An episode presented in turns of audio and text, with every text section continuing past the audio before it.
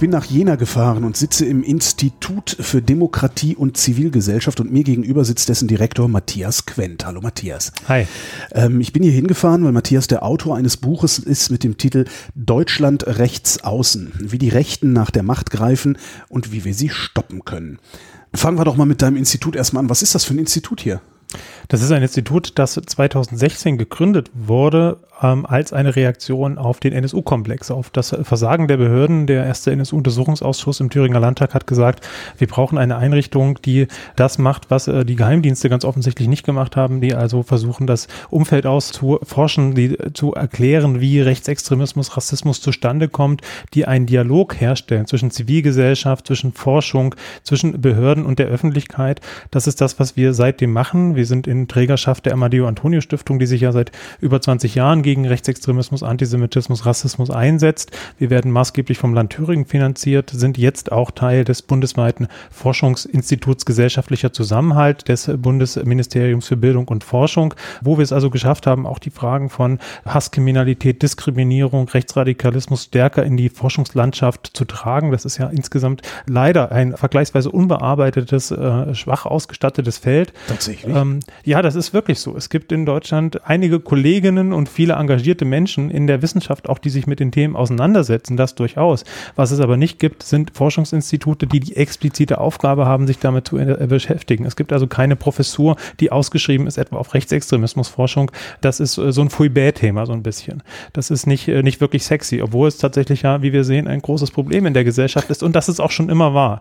Und wir füllen damit so ein bisschen eine Lücke, auch, auch recht erfolgreich, sowohl im, in der öffentlichen Wahrnehmung als auch in der äh, wissenschaftlichen Community und ähm, machen etwas, was wir öffentliche Demokratieforschung nennen. Bedeutet also, wir forschen nicht nur für den Elfenbeinturm, ohne den abwerten zu wollen, also nicht nur für die akademische Community, ähm, sondern, und das ist auch so ein bisschen die Aufgabe des Buches, für die öffentliche Debatte. Wir wollen die, äh, die Expertisen, die vorhanden sind, in die Debatte tragen äh, und auch äh, das Buch, das ich jetzt geschrieben habe, ist ja ein, ein Sach- und Diskursbuch, also keine wissenschaftliche Studie im eigentlichen Sinne, sondern der Versuch, also mehr Menschen zu erreichen, einen Diskurs empirisch mit fundiert zu unterfüttern und voranzutragen.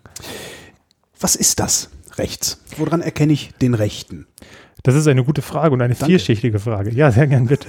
ähm, rechts ist ja zunächst erstmal ein Ordnungsbegriff. Man kann politikwissenschaftlich argumentieren, also mit dem Hintergrund der, des beginnenden Parlamentarismus, wo saßen die Fraktionen, aber mhm. letztlich geht es ja um eine Richtungszuschreibung, das, was uns heute beschäftigt, was macht rechts oder äh, auch rechtsradikal, rechtsaußen stehen aus und das dreht sich letztendlich um die Vorstellung von Gleichwertigkeit oder Ungleichwertigkeit von Menschen. Es gibt legitime rechtsdemokratische Positionen, rechtskonservative Positionen, Positionen, die also nicht die Menschenwürde in Frage stellen, wie sie im Grundgesetz Artikel 1 festgeschrieben sind. Zum Beispiel? Äh, legitime rechte Positionen sind, wenn ich sage, also wie das in der CDU beispielsweise der Fall ist, in der, auch in der FDP der Fall ist, das äh, legitime Positionen, die sagen, ich äh, möchte in einer sich verändernden, globalisierten Ge Gesellschaft ähm, nicht meine kulturellen ähm, Traditionen aufgeben müssen. Mhm. Ich möchte das, was mir liebgewonnen ist, das, was auch funktioniert, das möchte ich äh, gerne bewahren und möchte auch äh, sozusagen ähm, sicherstellen, dass das vielleicht meine Kinder noch haben können. Frauen geht, hinter Herd? Ähm, das ist eine Tradition, die nicht demokratisch ist. Das ist mhm. eine Ungleichwertigkeitstradition. Deswegen in der Tat haben wir es auch mit einem Bedeutungswechsel dessen zu tun, was als rechtsradikal zu gelten hat oder was auch als demokratisch zu gelten hat. Die Forderung Frauen an den Herd ist jetzt nicht automatisch rechtsradikal, sie ist aber in jedem Fall sexistisch. Das ist ein Element, das Rechtsradikalismus sozusagen hervorbringen kann. Und natürlich sind da die Grenzen, äh, überschneiden sich zwischen extrem konservativen Positionen und radikalen Positionen. Man kann argumentieren, wie das in der Forschung gemacht wird. Brigitte Rommesbach hat das gesagt. Wir sind in einer Gesellschaft, die äh, sexistisch geprägt ist, die rassistisch geprägt ist in ihrer Kultur. Ich würde sagen, die auch antisemitisch geprägt ist. Das ist Teil unserer Geschichte. Das gehört zu uns allen. Damit müssen wir uns auch kritisch auseinandersetzen. Der Unterschied zum Radikalismus im politischen Sinne oder auch zum Extremismus, wir können auch nochmal über diese Begriffe streiten. Die sind ja hoch, hoch Die frage ich auch gleich nochmal an. Also sehr extra aufgeschrieben. Darauf, da, ja, das, äh, das finde ich schon mal gut. Ähm, der Unterschied ist, nimmt man diese kulturelle Prägung so hin oder will man sie politisch umsetzen und manifestieren? Und dann kann man schon feststellen, dass es also im echten Konservatismus durchaus eine Bereitschaft gibt, auch Veränderungen mitzumachen, sich zu öffnen, Gleichwertigkeit zu leben. Ja, also die, die, die Ehe für alle beispielsweise. Ein mhm. unheimlicher Fortschritt, der letztlich kein Linksruck ist, wie das irgendjemand behauptet, sondern eine Demokratisierung im Sinne unseres Grundgesetzes. Und das ist eigentlich eine Erfolgsgeschichte, die ich auch in dem Buch erzähle, dass wir seit 30, 40 oder 50 Jahren in Westdeutschland noch länger als in Ostdeutschland eine Demokratisierung unserer Demokratie erleben, weil unsere eigenen Ansprüche, denen die Demokratie nie wirklich gerecht geworden ist, dass wir uns denen also annähern. Und dieser Annäherungsprozess, der ruft Widerstand äh, hervor, Widerstand hervor von denen, die das nicht wollen, die an ihren Privilegien kleben und so weiter. Das ist, was wir im Moment erleben. Und das sind dann die Rechten, die, die das nicht wollen, die an ihren Privilegien kleben? Das sind Rechte, die, wenn sie in einem Moment der politischen Empörung nach außen treten, die dann auch sagen, ja, wir wollen, dass die Gesellschaft aber so organisiert wird, dass die Ungleichheit von Menschen zum Ordnungssystem wird, dann sind das keine Rechten, das ist dann eine Verharmlosung, dann sind es Rechtsradikale.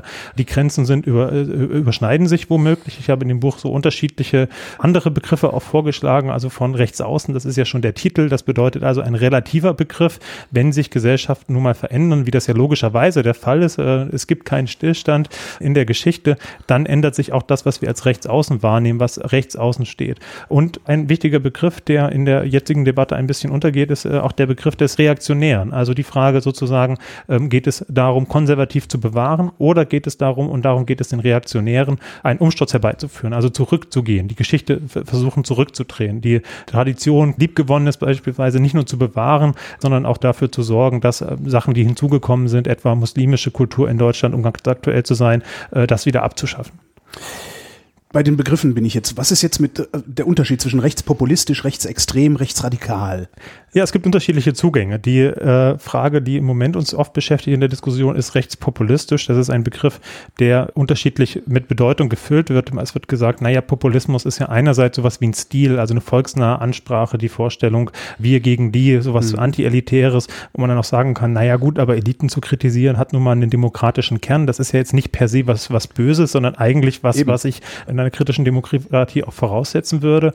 Dann gibt es die Vorstellung oder auch die Definition, die sagen, Jan Werner Müller etwa, ähm, Rechtspopulismus ist die Vorstellung, es gibt ein reines Volk und es gibt die korrupten Eliten und das reine Volk hätte eine einheitliche Vorstellung. Und das ist vom Kern auf antipluralistisch. Wenn ich ja. der Meinung bin, alle Deutschen, wie auch immer, ob man die jetzt staatsbürgerrechtlich oder sogar völkisch definiert, äh, wollen dasselbe wollen, ist ja völlig absurd. Wir werden uns hier, auch wenn wir uns vielleicht in einigen Punkten ähneln, trotzdem über vieles streiten können. Ja. So eine äh, Einheitlichkeit gibt es nicht. Das heißt, das ist also ähm, von Grund auf schon mal ein antipluralistisches und damit zumindest im Konflikt auch mit dem Grundgesetz stehendes Modell. Aber der Begriff des Rechtspopulismus wird ja in der öffentlichen Debatte wie ein Containerbegriff benannt. Ja, da wird also alles Mögliche reingepackt, was man nicht so genau bezeichnen kann oder nicht so bezeichnen will. Das führt dazu, dass wir damit auch Dinge verharmlosen. Die AfD ist eine rechtspopulistische Partei, aber sie ist auch eine rechtsradikale Partei. Das war sie nicht immer, aber mittlerweile ist sie ganz klar eine rechtsradikale Partei. Ähm, rechtsradikal heißt, dass sie in einer Tradition steht, dass sie sich immer stärker in eine Tradition steht, die eine eigenständige Ideologie ist, die also nicht mehr nur auch so wird Rechtspopulismus häufig definiert, eine dünne Ideologie, ein enttäuschter Konservatismus ist, ein diffuser Protest gegen Veränderung oder mhm. gegen sowas. Auch das gibt es selbstverständlich. Das, so ist die AfD gestartet, aber nach ihren zwei Spaltungen, nach äh, den Krawallen in Chemnitz im vergangenen Jahre, hat sich immer mehr ein Flügel durchgesetzt, der völkisch-nationalistische Flügel, der nicht nur eine dünne Ideologie hat, sondern der eine ganz, ganz straffe Ideologie hat. Und das ist die straffe Ideologie der sogenannten konservativen Revolution der 1920er Jahre. In anderen Worten, das ist eine präfaschistische Ideologie, die sich dort durchgesetzt hat. Das ist antidemokratisch, das ist antiliberal, es ist nicht automatisch neonationalsozialistisch, da gibt es unterschiedliche Ideologiestränge und Ideologiegeschichten, mhm. aber der Begriff rechtspopulistisch ist verharmlosend. Noch zur Unterscheidung zu rechtsextrem. Das ist ja ein Begriff, den vor allem die Sicherheitsbehörden benutzen, die der Verfassungsschutz geprägt hat, äh, in den ähm, 70er Jahren in die Debatte eingebracht hat und der seitdem gesetzt ist. Er wird aber oft verbunden mit der Vorstellung, auch mit den medialen Klischees, ja, die weißen Schnürsenkel und die Springerstiefel, so läuft seit 20 Jahren fast keiner mehr rum. Nee. Aber äh, das, das, Bild ist, ich finde es immer noch in Internetbeiträgen zu äh, solchen Berichterstattungen. Das ist ein Begriff, der, naja, vor allem durch die Sicherheitsbehörden geprägt ist und der ein bisschen auch immer suggeriert, das wäre was, was mit unserer Gesellschaft gar nichts zu tun tun hat. Das ist was ganz Extremes, das sind die genau. Ossis oder das sind die Jugendlichen, mhm. ähm, kann man sich schön von freisprechen. Äh, ich benutze deswegen den Begriff des Rechtsradikalismus auch aus einer soziologischen Perspektive, um zu zeigen, das, was wir, mit dem wir es zu tun haben, das ist nichts, was irgendwo am Rand passiert, sondern das ist etwas, was sich radikalisiert aus unserer Gesellschaft hinaus. Das sind Spannungen, die in der Gesellschaft sind. Die Themen der Rechten sind die Themen der Mitte. Ja. Ähm, sie fallen nicht vom Himmel, sie kommen nicht vom Mond, sondern sie sind ein radikalisierter Ausdruck von Konflikten und von Problemen, die in unserer Gesellschaft entstehen. Das wäre dann also sinnvoll, ich würde den Begriff Rechtsextremist oder Rechtsextremismus gar nicht benutzen, sondern beim Radikalismus bleiben. Habe ich dich da richtig verstanden? Ich mache das in dem Buch so. Ich ja. bin da manchmal ehrlich gesagt auch uneindeutig und äh, benutze auch im öffentlichen Diskussion manchmal den Begriff Rechtsextremismus trotzdem synonym, weil ich mich selber so ein bisschen daran gewohnt habe und weil auch die wissenschaftliche Sprache uneindeutig ist. Es mhm. gibt eine sehr fundierte Forschung zu rechtsextremen Einstellungen beispielsweise, die mit diesem behördlichen Verständnis überhaupt nichts zu tun haben, sondern die immer wieder zeigen, wie weit rechtsextreme Einstellungen in allen politischen Milieus äh, anzutreffen sind und in allen sozialen Milieus. Aber in der Tat, ich halte den äh, Rechtsradikalismusbegriff für den geeigneten. Jetzt kann man zu Recht einwenden, naja, aber Rechte können ja gar nicht radikal sein. Radikal heißt, den Dingen an die Wurzel zu gehen. Ähm, und wer soziale Konflikte verschleiert, indem er sagt, das sind alles ethnische Probleme, ja, ja, also es ist sozusagen keine, keine Frage von auch einer kapitalistischen Strukturierung sondern der Gesellschaft, sondern es ist alles nur eine Frage der zu vielen Ausländer, die ja. hier sind. Ähm, das ist ja das, was sie letztlich etwas das satt gesagt machen. Als an die Wurzel gehen, das ist ja äh, nur oberflächlich. Das ist oberflächlich, das ist sogar Verschleierung. Ähm, deswegen auch der Rechtsradikalismusbegriff ist problematisch. Aber jetzt sind wir schon tief in akademischen Diskussionen, die immer dazu führen, dass man Begriffe äh, äh, kritisieren kann und kritisieren muss. Letztlich ich, ich müssen wir hoffe, aber sprechfähig sein, um mit der ja, Gesellschaft reden ich zu können. Hoffe, ich erhoffe mir natürlich insofern auch ein bisschen Aufklärung, damit ich weiß, wie ich über dieses Phänomen spreche, wenn ja. ich darüber spreche, weil bisher tänzel ich auch immer so ein bisschen rum und denke mir, ja, kannst du den jetzt rechtsradikal nennen oder ist es doch ein Extremist oder okay. Du sagtest eben die Demokratisierung, äh, was stattfindet und wogegen diese, diese Menschen oder die Rechten sich stemmen, ist die Demokratisierung, die im Westen ein bisschen älter ist als im Osten. Ist da der Kern des Problems? Da ist aus meiner Sicht der Kern des Problems, warum die Situ ein Kern des Problems, warum die Situation hier in den äh, neuen Bundesländern noch etwas verschärfter ist als in den alten Bundesländern. Es gibt sehr wegweisende Forschungsbeiträge von einem Politikwissenschaftler, der heißt Ronald Ingelhardt, der schon in den 1960er Jahren beschrieben hat, es gibt so etwas wie eine äh, stille Revolution, nämlich die stille Revolution postmaterieller Werte, dass sich also Vorstellungen von Geschlechtergerechtigkeit, von auch grünen Werten immer weiter durchsetzen in der westlichen Gesellschaft. Natürlich der Kulturkampf 68 als ein ganz, ganz zentraler Moment in dieser mhm. Emanzipations- oder auch Demokratisierungslinie. Und das hat es in Ostdeutschland nie gegeben. Es gab keinen Kulturkampf. Es kam äh, sozusagen über Nacht. Mit dem Kapitalismus kam auch der positiv gemeint, nicht als Wirtschaftsliberalismus, sondern als, äh, als, als Offenheit, als äh, demokratisch gemeinter Liberalismus. Und diese, diese stille Revolution, die es in äh, Westeuropa, in den USA, in Westdeutschland gab, die gab es in Ostdeutschland nicht. Äh, warum wir hier sozusagen mit verschiedenen Ungleichzeitigkeiten Schwierigkeiten zu kämpfen haben, wirtschaftlicher Natur, aber wie uns verschiedene Studien zeigen, was viel wichtiger ist für die Wahlerfolge der AfD und für Pegida, äh, das sind ja nicht die wirtschaftlich Abgehängten, sondern es mhm. sind eher die sogar Privilegierten. Was ist denn die AfD jetzt eigentlich für eine Partei? Die AfD ist. Kann man die über einen Kamm scheren? Darf man das?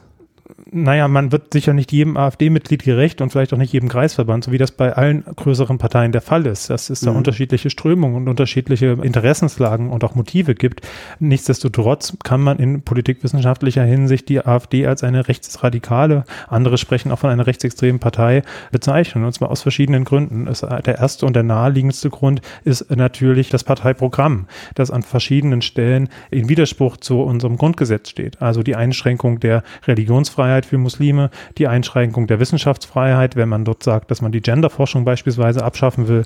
Das sind ja schlicht und einfach Widersprüche zu liberal-demokratischen Vorstellungen und unser, auch unserem ähm, äh, Grundgesetz. Das nächste sind natürlich die zahlreichen rechtsradikalen Äußerungen von der Frage des, äh, des Vogelschisses bei Gauland bis hin zu Verschwörungstheorien, die auch Alice Weidel verbreitet über den sogenannten Kulturmarxismus, die Fragen von des, des Schulterschluss mit Neonazis, der Kooperation mit Identitären, mit Hooligans, ähm, was in Chemnitz besonders deutlich war, aber im Alltag schon früher stattfindet. Der Nicht-Parteiausschluss von Björn Höcke und seinen Getreuen als besonders äh, deutliche Zeichen. Äh, also die AfD ist sicher keine homogene Partei und nicht jeder AfD-Wähler, nicht jedes Mitglied ist ein Rechtsradikaler. Aber wir müssen heute, 2019, auch sagen, wer AfD wählt, der weiß auch, dass er Rechtsradikale wählt. Wenn nicht jeder Wähler dieser Partei rechtsradikal ist, was ist er denn dann? Warum wählen die Leute das? Ist das nur Protest? Sind die Wähler, also die nicht rechtsradikalen Wähler der AfD, so kurzsichtig, dass sie das Monster nicht erkennen, dem sie da Macht zusprechen wollen, möglicherweise? Wie immer gibt es unterschiedliche Motivlagen, warum man so eine Partei wählt, warum man dazu, äh, äh, warum man damit auch kein Problem hat.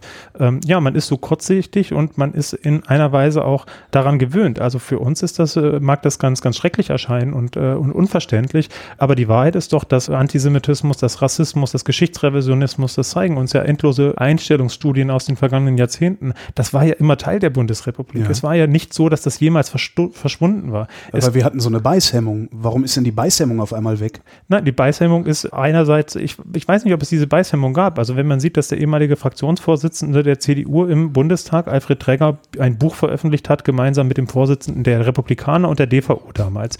Ja, dass er irgendwie gesagt hat, der 8. Mai war kein Tag der Befreiung und also diese ganzen neurechten Themen eigentlich schon in den 1990er ja. Jahren gespeist hat. Auch schon damals gab es diese rechtsradikalen Strömungen. Sie waren aber tatsächlich sehr stark noch in die CDU integriert und das ist aufgebrochen unter Angela Merkel. Das, was als Sozialdemokratie Demokratisierung der mhm. CDU bezeichnet wird. Ich halte das für einen falschen Begriff. Ich halte es vielleicht für eine Liberalisierung oder auch eine Demokratisierung. Demokratisierung, ähm, wenn wir der, darauf der Union, was du eben gesagt hast, ja, genau. Äh, in der Tat. Ähm, aber die Vorstellung, dass das jetzt auf einmal da wäre, auf einmal vom Himmel gefallen wäre, die halte ich schlicht für falsch. Und äh, das, das war immer da mein Eindruck ist eher, dass wir sensibler geworden sind und wir sehen, dass rechtsextreme Einstellungen nicht etwa zunehmen, sondern dass sie abnehmen. Das bedeutet, es wird jetzt problematisch, es wird jetzt auch öffentlich ausgehandelt, was immer versteckt Teil unserer Gesellschaft war, Teil der Bevölkerung war.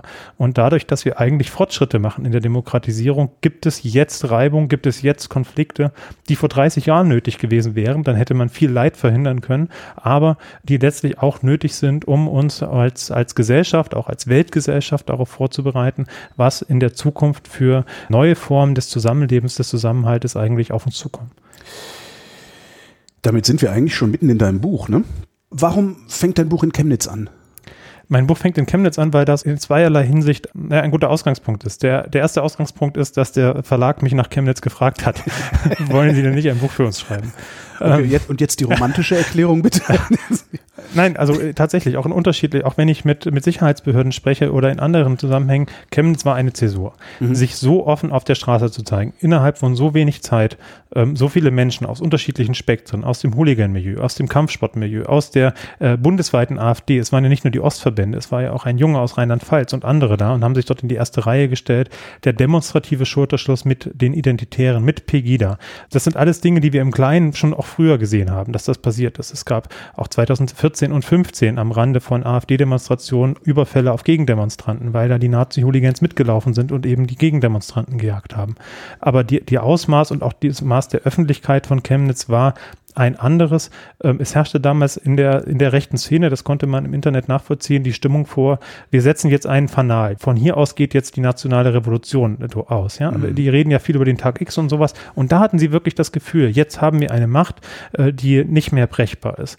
Und ich glaube, das ist ein, ein äh, Chemnitz muss das Alarmsignal gewesen zu sein, um endlich ernst zu nehmen und auch so zu benennen, was in diesen, in dem rechten Milieu passiert. Chemnitz in Sachsen, da ist es immer besonders schlimm, aber in Wirklichkeit gab es ja einige Monate vorher in Rheinland-Pfalz, in Kandel ganz, ganz ähnliche Szenen, ja. wo auch 4000 Rechtsradikale zusammengekommen sind, Identitäre, Neonazis, AfDler, dieses ganze, diese ganze äh, Bewegungsrechte. Das ist also nicht nur ein ostdeutsches Phänomen, aber hier wird es oft besonders gut auch dokumentiert und zur Kenntnis genommen und auch die Auswirkungen und die Weiter, äh, Weitergabe. Also, dass auch die Bundesparteispitze sich ja hinter diese Proteste gestellt hat, sich nicht etwa da von Höcke distanziert hat oder so, sondern das unterstützt hat. Die öffentliche Diskussion, die danach kam, ja, also Herr Meuthen in allen Talkshows und darf sagen, dass er ja Rechtsextremisten aus der Partei schmeißt. Wahrheitswidrig, wahrheitswidrige Behauptung, aber Frau Will hat es durchgehen lassen. Das sind, glaube ich, Punkte gewesen, die man, wo wir, es wird immer so schön gesagt, wäre den Anfängen, darüber sind wir schon schon zehn Jahre hinweg, aber ich glaube, es muss ein Weckruf sein. Es muss ein Weckruf sein, sagst du. Ist es denn auch ein Weckruf gewesen? Ich denke, dass es ein Weckruf gewesen ist, tatsächlich. Also ich habe, ähm, gelinde gesagt, kein besonders großes Vertrauen in das sogenannte Frühwarnsystem des Verfassungsschutzes, weil der in aller Regel kein Frühwarnsystem, sondern Spätzünder ist und auch seine Methoden mir nicht gefallen. Aber dass er jetzt angefangen hat, die AfD als Partei unter die Lupe zu nehmen und auch zu sagen, dass der Flügel und damit die ostdeutschen Landesverbände der AfD, also dass da ganz klare Anhaltspunkte und Beweise für extremistische Zielsetzungen vorliegen. Das ist nicht mein Duktus als Sozialwissenschaftler, aber es ist in der, in der Entwicklung und in der Schärfung des Blickes der Öffentlichkeit hat sich nach Chemnitz schon etwas getan. Das reicht noch nicht und das ist noch nicht durchgreifend genug, aber ich denke schon, dass, dass dieser Weckruf bei vielen angekommen ist. Was wäre denn durchgreifend genug? Das ist eine sehr gute Frage. Ich glaube, was wir eigentlich brauchen, ist das, was vor 30 Jahren etwa schon mal der Aufstand der Anständigen genannt wurde. Wir brauchen einen Aufstand der Anständigen und gleichzeitig einen Aufstand der Zuständigen. Das bedeutet also, dass wir das, was in den Behörden passiert, auch an Rechtsradikalismus ernster nehmen, dass wir ernster nehmen, dass es äh, in den eben kein Problem sozusagen nur der Randständigen, des sozialen, der Ostdeutschen oder sowas ist. Ich frage mich, warum eigentlich nicht öfter das passiert, was in Kassel nach dem Mord an Walter Lübcke passiert ist, ist nämlich, dass Zehntausende auf die Straße gehen und zwar von den Gewerkschaften bis zur Antifa, bis zur CDU und sagen, nein, stopp, das machen wir nicht mit. So kann es nicht gehen. In so einer Gesellschaft wollen wir nicht leben. Und diese Zeichen aus der Zivilgesellschaft, aus der Bürgergesellschaft, die dann auch Druck auf die zuständigen Instanzen ausüben, die fehlen aus meiner Sicht. Wenn der Anständige aufsteht, äh, läuft er Gefahr, aufs Maul zu kriegen. Im Zweifelsfall sogar von der Exekutive, die eigentlich einen ganz anderen Job hätte in diesem Zusammenhang was kannst du dem Anständigen ja mit auf den Weg geben, dass er bereit ist, sich diesem Risiko auszusetzen?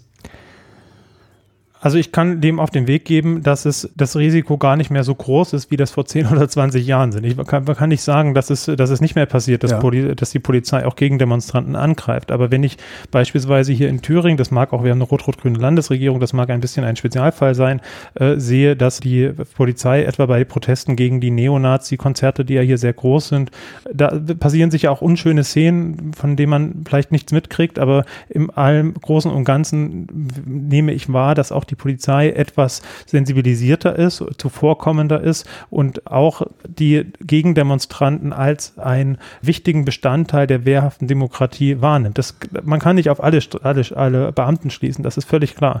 Aber doch zumindest auf der politischen und auf der Steuerungsebene. Ich denke, man muss manchmal auch ein bisschen mutig sein und hoffen, dass es gut geht. Und wenn ich sehe, wie viele Menschen bei Protesten, in, sei es für unteilbar oder sei es bei anderen äh, Veranstaltungen, auch selber hier in Jena auf die Straße gehen, das das ist ja nicht so, dass die reihenweise, ähm, dass den reihenweise was passiert, sondern mhm. es sind absolute Einzelfälle in Extremsituationen, aus denen man sich vielleicht auch zurückhalten kann, wenn man damit, äh, wenn man da große Sorgen hat. Also ich denke nicht, dass irgendjemand in diesem Land wirklich Angst haben muss, gegen rechts auf die Straße zu gehen. Und wenn es so ist, dass man dann Angst hat, dann ist das erst recht ein Grund, auf die Straße zu gehen, weil ich glaube, keiner von uns in einem Land leben will, in dem man Angst haben muss, seine Meinung äh, zu, äh, zu sagen.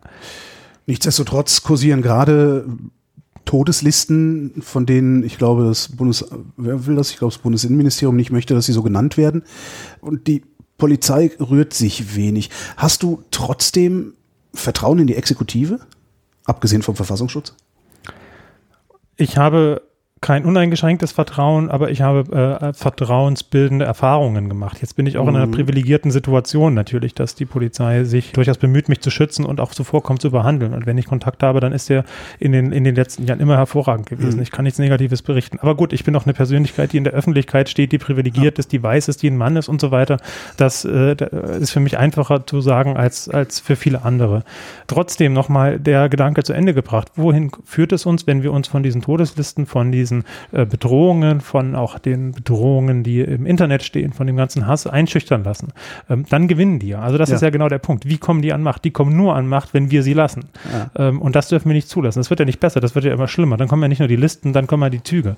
So. Und da, das müssen wir verhindern. Und das geht nur, wenn man so früh wie möglich, äh, so entschieden wie möglich entgegnet. Da sind wir da, also beim, beim Untertitel deines Buches, wie die Rechten nach der Macht greifen. Wie greifen sie denn die Rechten? Also zunächst ist der Untertitel ein bisschen irreführend womöglich, weil meine Argumentation ist, dass die Rechten äh, einerseits natürlich bestimmte Strategien haben, mit der sie nach der Macht greifen, die ich auch darstelle, aber in Wirklichkeit greifen sie gar nicht nach neuer Macht, sondern sie, hangen, sie, sie hängen ziemlich verzweifelt an alter Macht, hm. weil die Demokratisierung der Gesellschaft dazu führt, dass eigentlich ihre Zeit abgelaufen ist. Das heißt, sie wollen gerne so tun, als wären sie in der Geschichte fortran, als wären sie die Generation, ja, die Identitären, die sich in Frankreich Generation identitär genannt haben, ähm, um so zu tun, als wären sie eine Jugendbewegung. Aber schauen wir es doch mal an, sowohl in den Wählerpotenzialen, aber auch in den Straßenmobilisierungen. Das sind ja gar nicht die Jungen, das sind, das sind die Alten, das sind die Privilegierten, die Angst haben, dass ihre Macht, ihre Privilegien in Frage gestellt werden mit der zunehmenden Liberalisierung, dass also Männer nicht mehr fünf Schritte Fortschritt, äh, Vorsprung vor Frauen haben, wenn sie starten, äh, sondern vielleicht nur noch drei Schritte und irgendwann gar nicht mehr. Das sind also Rückschläge, Backlash-Bewegungen. Man hält, man versucht sich verzweifelt an alte Macht, an alte Privilegien, auch an alte Gewohnheiten äh, zu klammern. Und das ist da, der alte weiße Mann, der so gerne etwas prototypisch der alte, wird, ne? der genau. alte weiße okay. Mann, mhm. ja, der zurückschlägt. Und ich meine, wenn wir uns anschauen, eine rechtsradikale Jugendbewegung ist heute anders als in den 1990er Jahren mit den Skinheads. Äh, also die nicht komplett rechtsradikal waren, ja. aber ist ja nicht in Sicht. Die Identitären inszenieren das, aber das sind ein paar hundert Leute. Sie wären gerne eine Jugendbewegung, aber die Jugend steht bei Kreta oder bei Wir sind mehr oder bei der Antifa XY. Äh, das ist doch in, in Wirklichkeit sozusagen die, sind doch die ähm, ähm, demografischen Kräfteverhältnisse.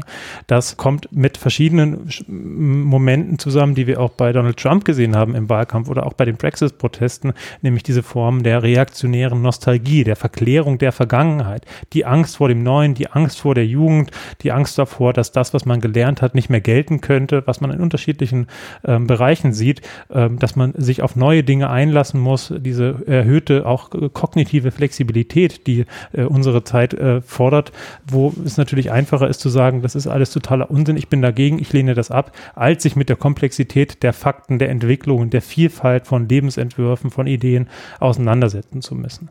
Wie sie nach der Macht greifen, das ist beängstigenderweise auch ganz ähnlich wie in den 1920 90er Jahren. Im Wesentlichen machen sie eine Sache, äh, die früher Kulturpessimismus genannt wurde. Im Wesentlichen arbeiten sie daran, alles madig zu reden. Das ist doch der wesentliche Aspekt, den sie machen. Sie, sie behaupten ständig, dass alles ganz, ganz schlimm wär, wäre. Alles wird immer schlimmer. Alles sei im Untergang begriffen. Ja, der Untergang des Abendlandes, so hieß es bei Oswald Spengler schon mal. Jetzt ist es äh, die, der äh, Deutschland schafft sich ab und äh, diese ganzen Niedergangsbeschreibungen. Die Umvolkung. Die Umvolkung, absolut. Der, der, der Genozid der Weißen es, ist, es ist ja nicht auszuhalten, was mhm. sie sich alles an Untergangsszenarien ähm, ausdenken, um die Menschen einerseits natürlich ständig empört zu halten und andererseits um auch zu rechtfertigen, warum denn jetzt radikale, extreme Mittel nötig sind, um eine bestimmte Katastrophe, insbesondere in Bezug auf die ethnische Entwicklung, ja, also den sogenannten Volkstod, der mittlerweile im Bundesrat Einzug gehalten hat, um das zu rechtfertigen. Und ich glaube, das ist eine ganz problematische Entwicklung, weil sie auch andockfähig ist für Teile der Bevölkerung, die große Zukunft Zukunftsängste haben in verschiedenerlei Hinsicht, aber nichtsdestotrotz müssen wir versuchen, uns an die Fakten zu halten. Und dann äh, müssen wir wahrnehmen, dass, nehmen wir jetzt mal die Klimakrise aus, die tatsächlich eine existenzielle Bedrohung darstellt, das ist ja, unser Leben ist ja in den letzten Jahren nicht schlechter geworden, in den letzten Jahrzehnten, auch für die Ostdeutschen nicht, es ist ja viel, viel besser geworden. Ich glaube, die Armen sind ein bisschen ärmer geworden, ne? aber das sind ja nicht die, die... Die relativen Armen, absolut, ja. ja, ja, aber das sind nicht die, die deswegen AfD wählen oder ja, nur zu einem sehr, sehr geringen Anteil, in der Tat. Ähm, und als gesellschaftliche Erzählung jedenfalls, dass Deutschland den Bach runtergehe, dafür taugt das überhaupt nicht. Das ist aber das, was sie machen und damit das aber es verfängt ja auch. Diese Angstmache also verfängt also massiv.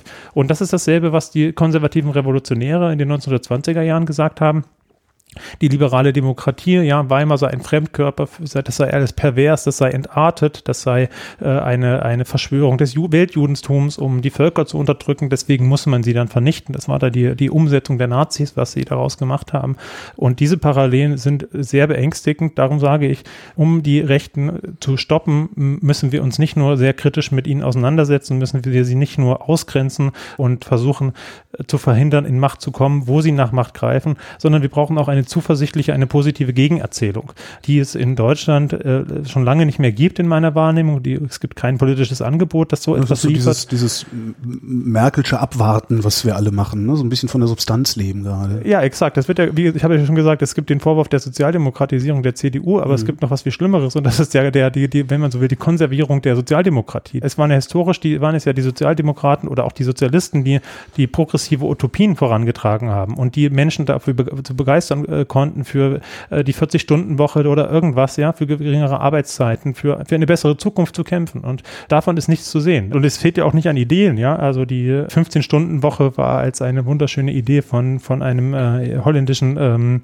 Autoren jetzt äh, in, einem, in einem sehr schönen Buch über Utopien für Realisten ähm, dargestellt. Ähm, es fehlt ja nicht an den Ideen, aber es fehlt ein bisschen an den Bewegungen und auch an der an der Naivität an sowas ranzugehen und sich sowas Naja, zu trauen. klar. Ich meine, wenn ich jetzt hingehe und sage als äh, irgendein SPD-Funktionär, äh, so, wir machen jetzt eine 15-Stunden-Woche, damit endlich mal das Versprechen eingelöst wird, dass die Maschinen die Arbeit für uns machen und wir den ganzen Tag dem Müßiggang frönen können. Ja. Das haben sie uns ja vor hunderten von Jahren schon versprochen. Äh, In dem Moment, wo ich als SPD-Funktionär sowas mache, werde ich öffentlich geschlachtet. Und zwar von allen, von, von der gesamten Presse. Die, wahrscheinlich wird die Taz noch sagen, ach, das ist nochmal ganz interessant. Alle anderen werden mich äh, einmal am Nasenring durch die Arena ziehen und danach äh, werde ich dann von allen anderen Part- Parteien im Bundestag bespuckt. Was soll ich denn da noch machen?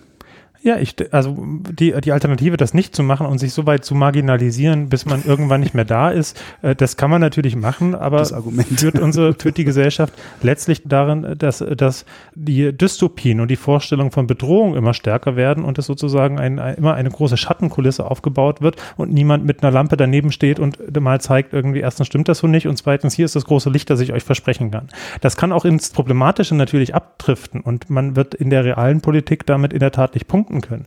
Nichtsdestotrotz denke ich, dass es gerade im Mitte-Links-Milieu durchaus doch eine große Bereitschaft gibt. Es, gibt so vielfältige soziale Bewegungen von den Urban Gardening-Leuten, die, Decrows-Bewegungen, jetzt die Klimaaktivisten. Äh, Ich glaube gar nicht, dass das so ist, dass das nur auf Abwehr stoßen würde. Ähm, Ich denke, dass es gleichzeitig bei aller Fragmentierung der Gesellschaft heute auch eine große Offenheit gibt, denn die Einsicht darin, dass bestimmte Dinge schieflaufen in äh, der äh, internationalen Wirtschaftspolitik, in der Finanzmarktpolitik und aber vor allem in der Klimapolitik, das wird man ja parteiübergreifend äh, bestätigt kriegen. Ja, dass die Straßen irgendwie mal ordentlich saniert werden müssten und die Schulen auch. Dass Äh, der das Zug ist- zu teuer ist. Genau, Ja. das, das, das, da gibt's ja überhaupt keinen, keinen Zweifel. Ja.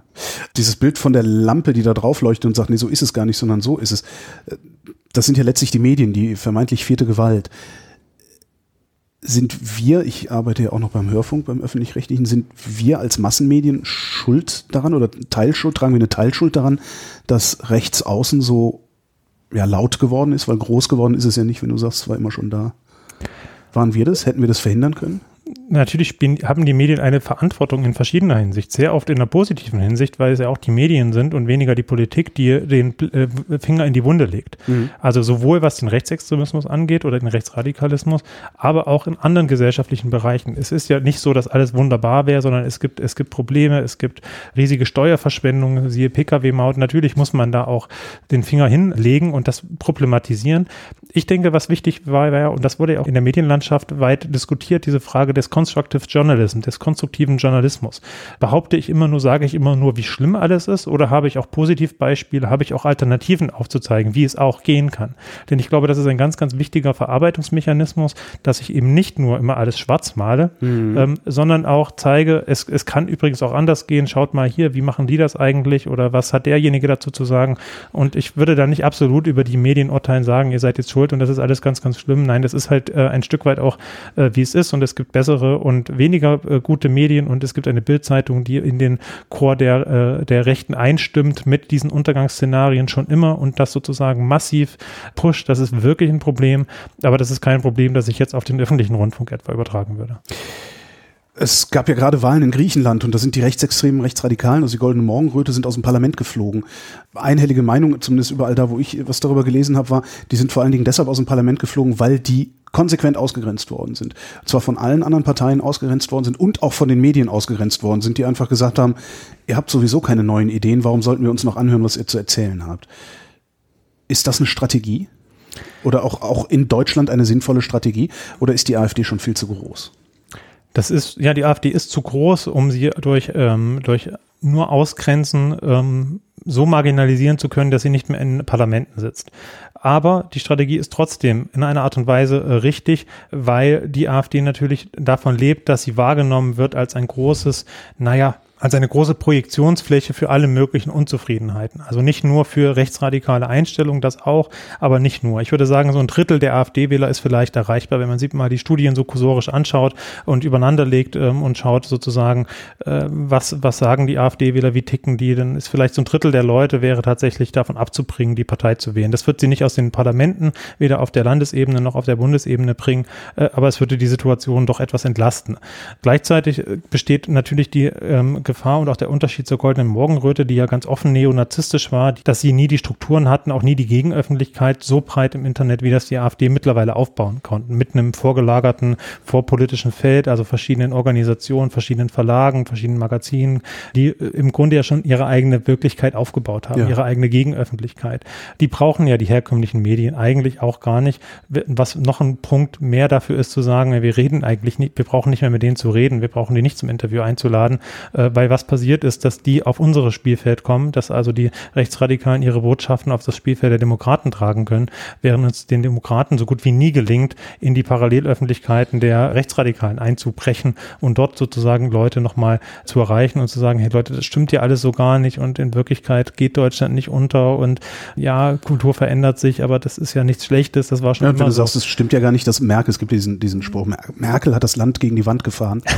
äh, wenn du sagst, das ist doch Quatsch, Quatsch, stimmt doch gar nicht. Dann sagt aber der Erste dir, naja, guck doch mal die Schienen, die, die sind kaputt, guck, die Straßen sind kaputt, guck, die Schulen sind kaputt. Also ich meine, wenn, die, wenn, mit den, wenn mit, den, mit den Schienen oder den Brücken argumentiert wird, dann kann ich ja damit sogar noch was anfangen. Dann kann ich ja äh, konkret sagen, irgendwie, ähm, naja, vielleicht gab es eine Privatisierungspolitik, die nicht erfolgreich war, vielleicht gibt es ein Problem mit der schwarzen Null, die nicht dazu führt, dass in dem Bildungsbereich beispielsweise so nachhaltig in, äh, investiert wird wie das nötig wäre. Die Kritik würde ich ja vollkommen teilen.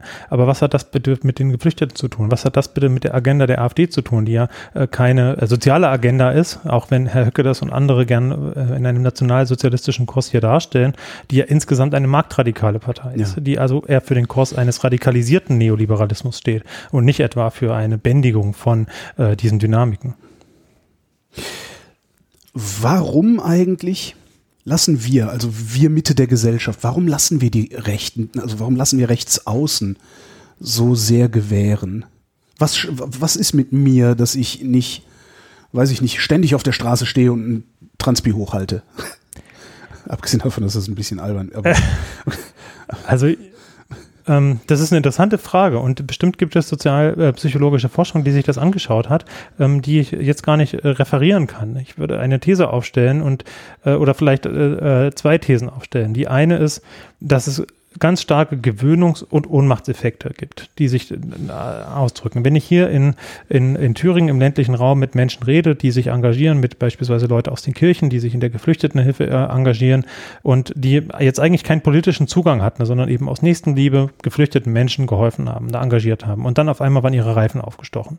Das war für die ein absoluter Schock. Ja. So, und das ist beim ersten Mal dann ein Schock und eine Schlagzeile, aber beim dritten Mal redet niemand mehr drüber, weil es eine Form von Normalität ist. Das betrifft die Medien, das betrifft zum Teil die Polizei, Polizei, die ja die Berichte darüber schreibt und dann kommen sie in die Medien oder auch nicht.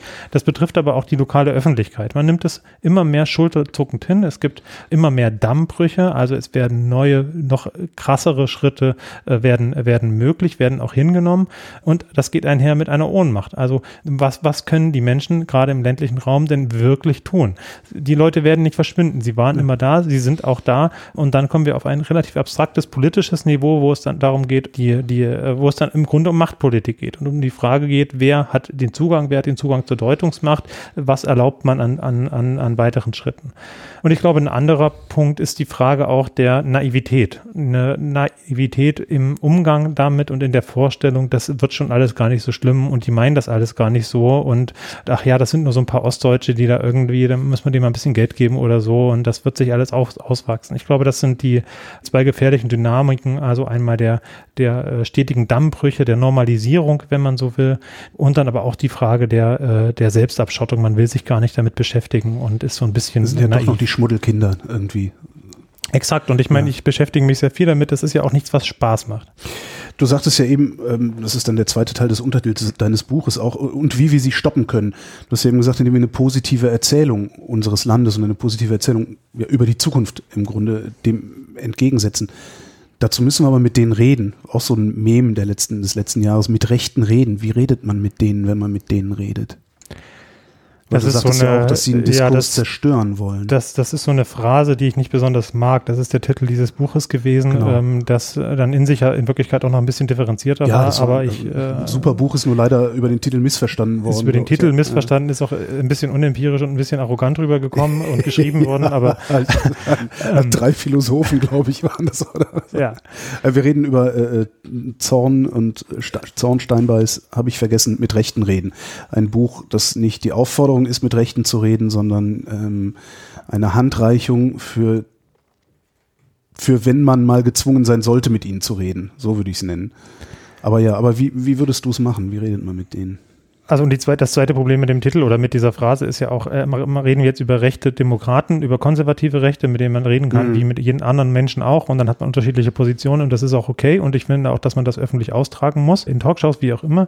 Äh, oder redet man über Rechtsradikale. Und denen gibt man eine Plattform für den Transport von Ideologien, für den Transport von äh, Strategien, für also eine Normalisierung, eine Plattform für Machtgewinne. Wenn man ihnen beispielsweise Podien gibt, wenn man sie in Talkshows sitzt, äh, wo sie sich dann also ähm, ja durchaus geschickt auch inszenieren können. Ähm, was anderes ist wieder, reden wir jetzt mit dem AfD wieder auf der Straße, rede, ja. rede ich mit meinem Bäcker, mit meinem Kfz-Mechaniker, wie auch immer. Natürlich muss ich im, im persönlichen äh, Gespräch auch versuchen, dort Gemeinsamkeiten zu finden und dann die Abgrenzung zu machen. Dagegen spricht aus meiner Sicht äh, so lange nichts, wie ich nicht anfange, wie ein Rechter zu reden und über deren Themen. Also man wird sicher keine Rechtsradikalen irgendwie erreichen, wenn man mit ihnen über den Islam diskutiert, über Ausländerpolitik. Aber vielleicht interessiert sie ja auch der Klimawandel und die Zukunft ihrer Kinder. Vielleicht sind sowas Einfallstoren, wo man noch Zugänge legen kann, nicht in der großen politischen Debatte, weil da wird es, geht es immer nur um die Inszenierung und darum, wer das letzte Wort hat und nicht um den Austausch von Argumenten. Aber im privaten oder im sozusagen nicht auf öffentlichen Bühnen mag das nochmal was anderes sein. Aber auch da gilt natürlich, dass man sich vielleicht in bestimmten Situationen, auch im privaten Umfeld, auch durch Abgrenzung und Ausgrenzung selber schützen muss und selber schützen kann, ähm, weil man nicht weiß sozusagen, wie weit weit sind da irgendwelche Netzwerke, wie weit ist da eine Verbindung in Milieus, die auch, also hier in, in, in Thüringen, in Jena beispielsweise zu den Identitären, da will ich jetzt nicht, dass jemand aus der AfD, aus meiner Nachbarschaft weiß, wo ich, äh, wo ich wohne, weil ich nicht weiß, ob der nicht, die sitzt im selben Stadtverband, ob der nicht weiß, äh, ob der das da nicht den Identitären steckt. Äh, und dann sind wir sehr nah am Bereich des Rechtsterrorismus. Das bedeutet also, ähm, es gibt Unterschiede zwischen der öffentlichen politischen Diskussion und der, ähm, ja, der privaten politischen Diskussion. Mhm. Das ist jetzt so ein bisschen allgemeines Geplänkel gewesen, was mhm. eher langfristig wirkt, äh, weil auch solche Auseinandersetzungen, auch Transformationsauseinandersetzungen sind in der Gesellschaft und nur langfristig funktionieren. Wenn, Aber es gibt natürlich Leute wie auch, du langfristig sagen, was für einen Zeithorizont meinst du dann?